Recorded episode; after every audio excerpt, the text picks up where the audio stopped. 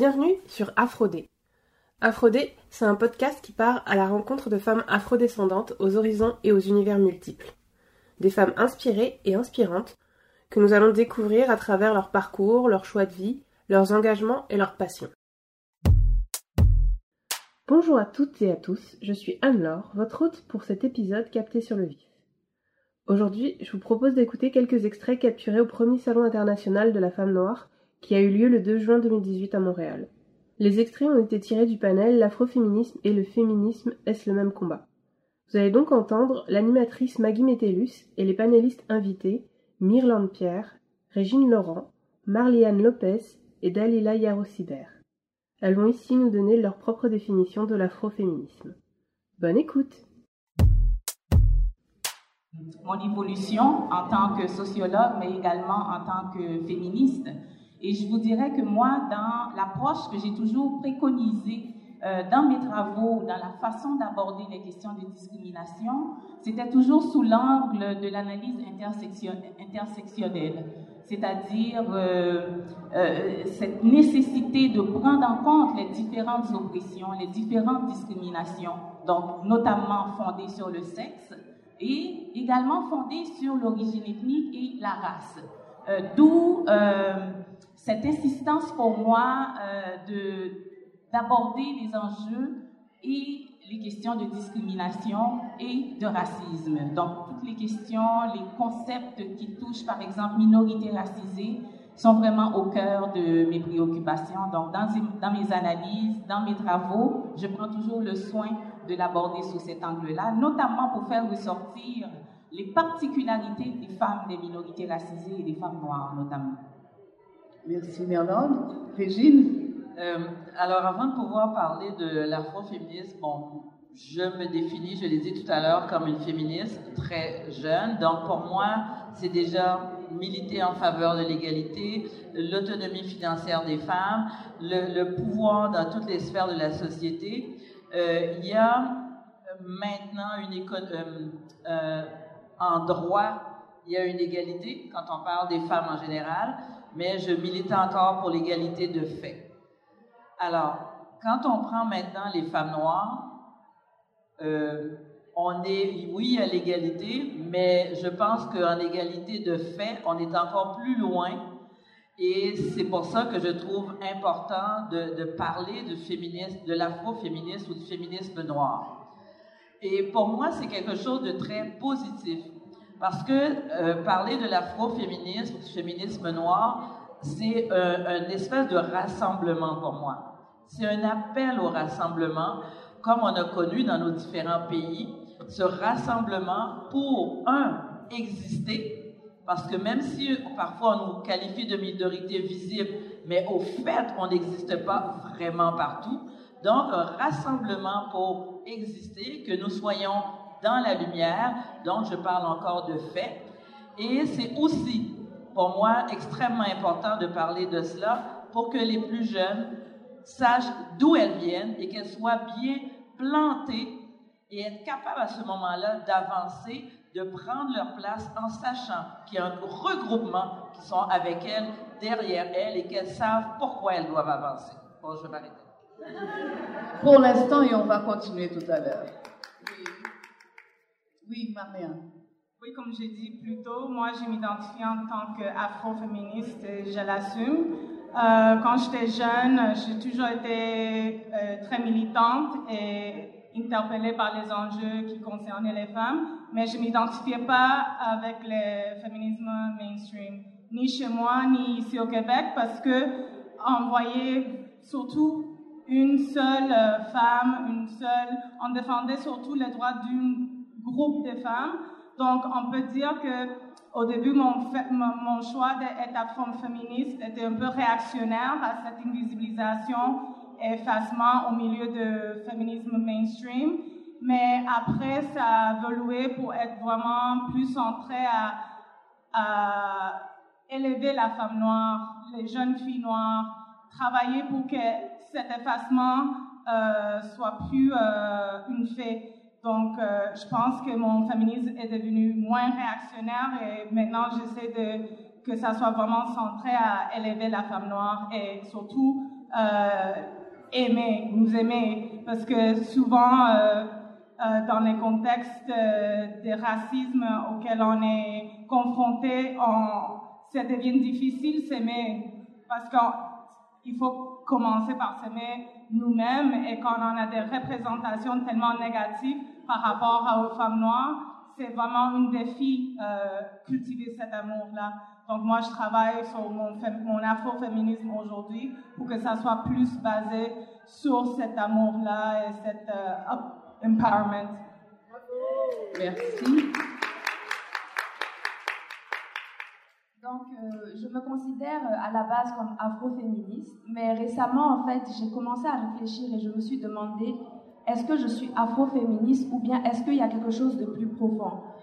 Euh, déjà par rapport à mon expérience personnelle, je, suis, je viens du Burkina Faso, je suis née au Sénégal, j'ai vécu en Tunisie et en Côte d'Ivoire. Donc dans tous ces pays, en fait, quand je suis partie, je j'essayais de rentrer en fait dans des associations de femmes et je voyais qu'il y avait des réalités quand même un peu différentes. Un combat de base, mais il y avait des réalités un peu différentes. Et à chaque fois que je m'exprimais, on me disait toi, tu as un féminisme basé sur le modèle occidental, c'est pas adapté à nos réalités ici. Et donc, je me disais, mais maintenant, euh, je vis au Canada, je me disais, mais je vis au Canada, je mène ce combat d'afroféminisme, mais quand je suis euh, au Burkina Faso ou en Afrique, je, me, je rentre dans le, dans le combat des African Feminism, qui n'est pas très développé, sur lequel il n'y a pas beaucoup de littérature, mais je commence à me voir un peu plus à l'intérieur de ce féminisme. Mais tout en global, comme elles l'ont dit, l'afroféminisme, c'est vraiment le féminisme central. On ne peut pas parler d'une euh, homogénéité dans le féminisme. Il y a beaucoup de différents types de féminisme et voilà. Je peux dire, euh, l'afroféminisme tel que je le comprends, et, c'est drôle parce que je t'écoutais parler, Myrland, de ton, ton, ton, militantisme et tout, puis c'est, mais les afroféministes, elle ne le sait même pas. C'est comme, non mais dans la définition de l'intersectionnalité, l'afroféminisme pour moi, par définition, est anti-oppressif, anti-capitaliste, anti-colonialiste. Pour moi, c'est. Le féminisme n'inclut pas tout cela. Donc, c'est ce regard-là, c'est cette démarche-là c'est cette philosophie-là qui est le moteur. Et là, j'entendais euh, ma sœur Gina parler d'écoféminisme. Et là, j'ai eu un tremblement. J'ai dit, oh my God, oh my God, est-ce que c'est inclus dans l'afroféminisme, ça? Je pense que oui, mais je ne pourrais pas l'affirmer. Si ce n'est pas encore inclus, ça doit être inclus. Alors, c'est tout ça. C'est l'intersectionnalité, mais vraiment très large et qui couvre donc... Euh, j'allais dire toutes, oui, toutes les formes euh, d'oppression. J'aimerais revenir sur euh, mes propos. C'est vrai qu'à la base, je me définis euh, comme féministe, mm-hmm. mais en même temps, avant même au Québec, parce que c'est un courant, il faut le dire, qui nous arrive des États-Unis. Lorsqu'on parle de la et de l'Europe. Et de l'Europe essentiellement, mais d'abord aux États-Unis. Donc c'est un courant de pensée spécifique euh, qui a toute euh, sa légitimité, vous voyez. Mais en même temps, moi, je revendique aussi un féminisme qui soit inclusif, parce que j'insiste sur les mots, les notions que j'utilise, parce que euh, je ne peux pas à ce point me dire afroféminisme pour les raisons tout simplement que je n'ai pas suffisamment approfondi mes connaissances dans la matière. Je, partage les principes, je partage les valeurs de l'afroféminisme, mais se dire afroféministe, c'est qu'on a pris le temps d'analyser le courant de pensée, on a pris en conséquence la théorie autour de ce courant euh, de, pensée qui est en lien bien sûr avec le féminisme. Mais je me dis que cette définition pour moi, qui a toute sa légitimité bien entendu, euh, mais voilà, avant tout, je suis pour un féminisme inclusif qui prend en compte les particularités des femmes, c'est-à-dire les femmes dans toute leur, euh, spécificité, c'est-à-dire si on est une femme noire, la notion des classes sociales, pour moi, c'est important aussi lorsqu'on parle de ce féminisme. souvent même, j'ai pris position dernièrement dans le devoir où je posais la question finalement aux féministes québécoises, à qui a servi le féminisme finalement, parce qu'on voit que dans la représentation dans les, lieux de pouvoir, euh, il y a une espèce d'homogénéité qu'il faut dénoncer, qu'il faut déplorer. Donc, à qui a servi ce féminisme? Normalement, en 2018, nous devrions avoir dans les lieux de pouvoir toute la diversité québécoise représentée dans ces lieux. Alors, c'est dans ce sens que je prône un féminisme euh, fondamentalement inclusif qui prend en compte les particularités des femmes, notamment euh, en fonction de l'origine ethnique, en fonction de la race. Bien sûr, j'utilise la race d'un point de vue très critique parce que c'est un construit sociologique, mais en même temps, qui reste, la race reste un marqueur encore dans nos sociétés. Donc, un marqueur social qui a des, euh, euh, euh, retombées en fait sur l'intégration, sur l'évolution de certaines communautés ou des groupes minoritaires. Alors voilà, je, voulais quand même clarifier cet élément-là. Mais merci d'avoir fait, mais euh, je n'allais pas commencer à dire Myrlande Pierre est afroféministe. Donc, non, parce qu'on n'a pas le droit de définir les gens. Pas vrai? C'est toi qui te définis, tout simplement. Je voulais préciser. Oui, Régine. Alors, moi, je pense, en fait, pour moi, le, le féminisme et l'afroféminisme, c'est pas des choses qui se contredisent forcément au départ. Une fois ça dit, je ne connais pas tous les courants afroféministes. J'ai choisi euh, d'en connaître un petit peu plus le courant Angela Davis, militante, que je, je, je, vénère presque tellement j'aime cette femme-là de tout temps. D'ailleurs, c'est une des premières femmes avec Myriam Makeba que j'ai vu noir à la télé. Euh, c'était CFCF euh, 12 à l'époque. C'était les deux femmes noires que j'ai vues aux nouvelles. Alors, on parle des années 68-69. Et j'étais euh, estomaquée, en tout cas, en amour avec ces femmes-là. Alors, pour moi, l'afroféminisme, parce que je suis noire, c'est comme si pour moi c'est d'emblée. Et c'est d'emblée parce que j'ai envie de, tendre la main à beaucoup, beaucoup de femmes noires qui, pour moi, on doit travailler pour elles à leur autonomie financière. Je vais revenir tout le temps. Parce que pour moi, l'autonomie financière et l'éducation, c'est la façon de prendre sa place. Ce sont des leviers pour prendre sa place. Et l'autre chose, euh, dans le Québec d'aujourd'hui, j'ai pas envie de dénoncer que nous ne sommes pas présentes. J'ai envie de nous interpeller. Qu'est-ce que nous faisons pour que une telle, une telle, une telle puisse arriver là où elle a envie d'arriver? Moi, c'est là où j'en suis. Et c'est euh, dans toutes les sphères que quelqu'un qui est entrepreneur noir, il y en a plein là. On est combien à les encourager? Il y a plein d'entrepreneurs femmes. On les encourage comment? Euh, Myrlande parlait de lieu de pouvoir. Je suis d'accord avec elle à 100% Est-ce que cette communauté de femmes noires ont fait quelque chose pour dire, nous, on va aider une telle à arriver dans ces lieux de pouvoir? On ne le fait pas. Alors, c'est pour ça que moi, je ne suis pas dans la dénonciation, je suis dans comment est-ce que nous, on va prendre notre place. Et pour moi, c'est une des choses pour lesquelles je suis extrêmement content de ce salon, parce que pour moi, il y a une prise de conscience que comment est-ce que nous, on va faire pour aider des femmes noires à arriver dans les lieux de pouvoir, à atteindre leur autonomie financière, à aider les entrepreneurs. Moi, je suis plus dans, l'action. C'est, euh, voilà. Merci.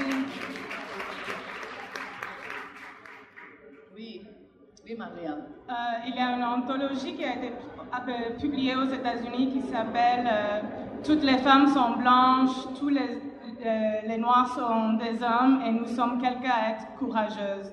Je pense que ça reflète un peu ce qu'est l'afroféminisme aussi ici à Montréal.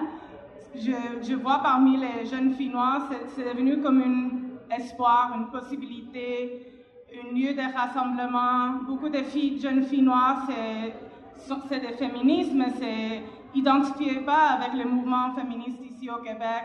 Donc, ça a ouvert une possibilité. Et aussi, beaucoup de ces filles et de ces femmes étaient aussi des militantes antiracistes, mais même au sein du mouvement antiraciste, elles n'avaient pas la place qu'elles devaient avoir parce qu'on était confrontés à choisir dans les milieux euh, féministes, euh, à choisir euh, être femme avant d'être noire et dans les milieux antiracistes, être noire avant d'être femme.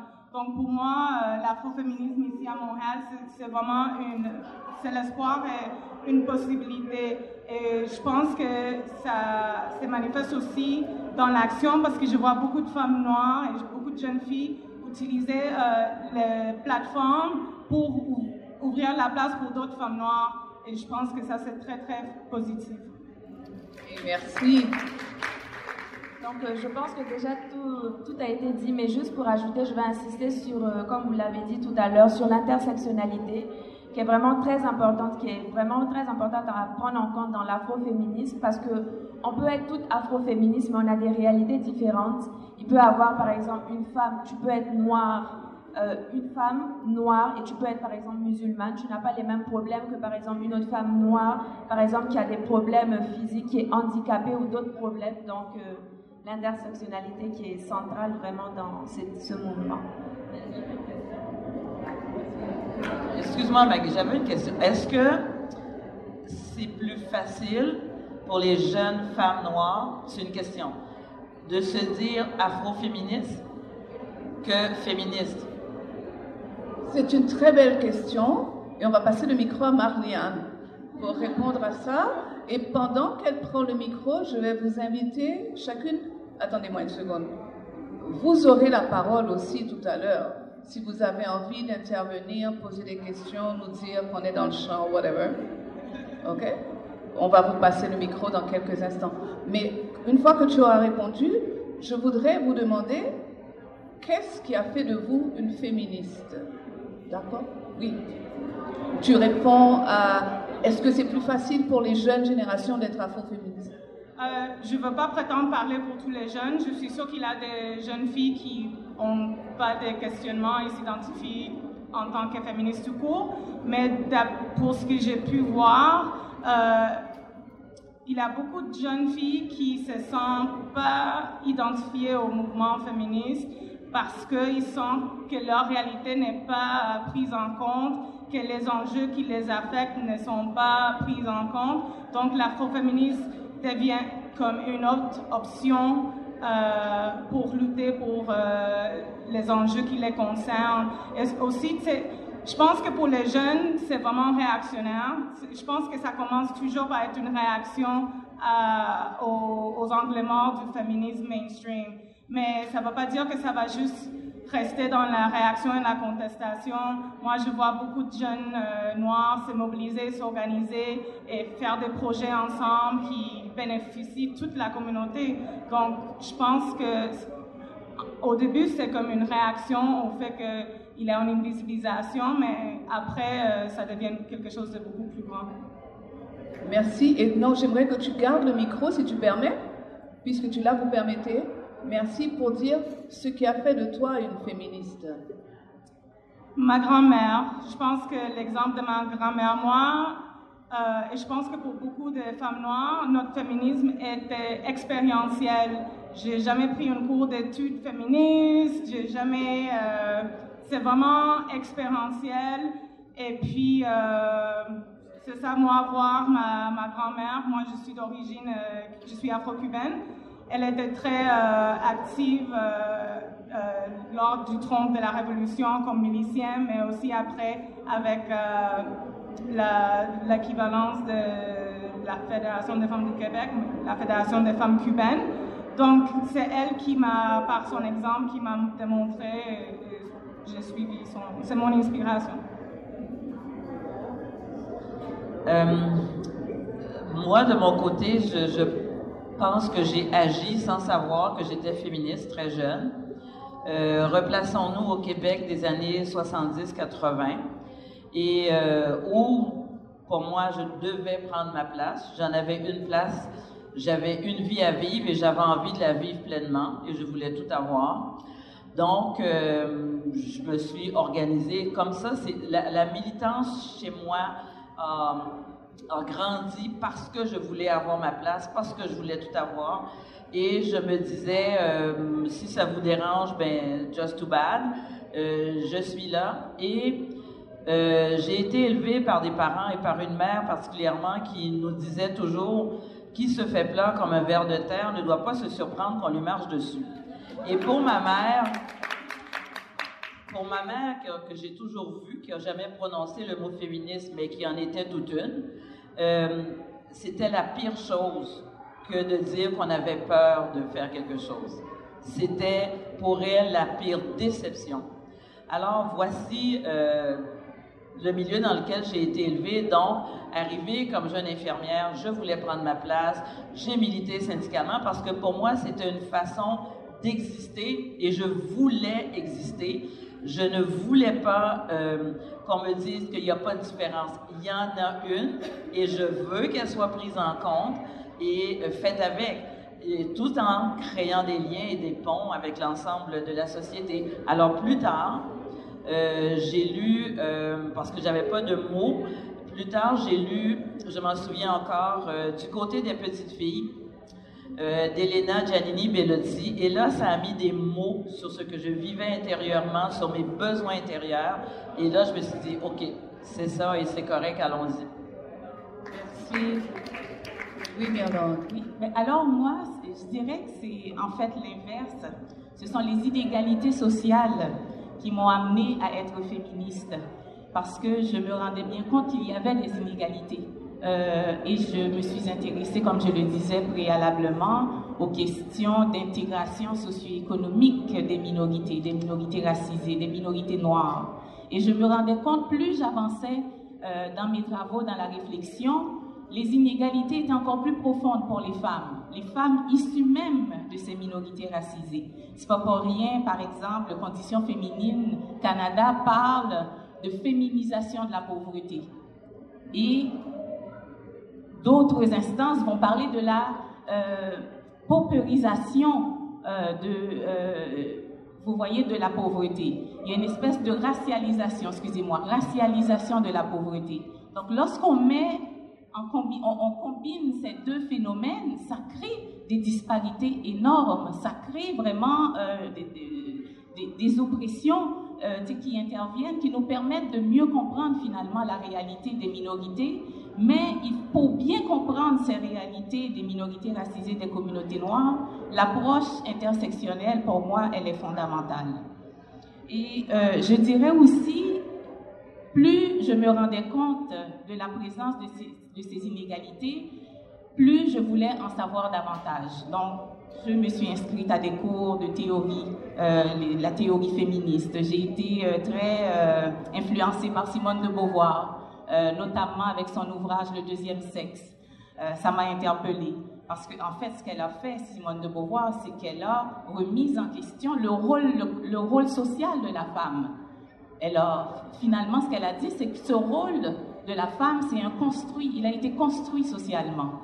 Donc euh, tout ça, ben, ça m'a amené à réfléchir davantage et je me suis dit, bien sûr, les questions d'intégration, euh, de discrimination et de racisme, j'en fais un champ d'expertise, mais il fallait absolument euh, faire la démonstration que ben, lorsqu'on est une femme, ces discriminations, ces différentes oppressions ben, interviennent, in interviennent de manière assez exponentielle.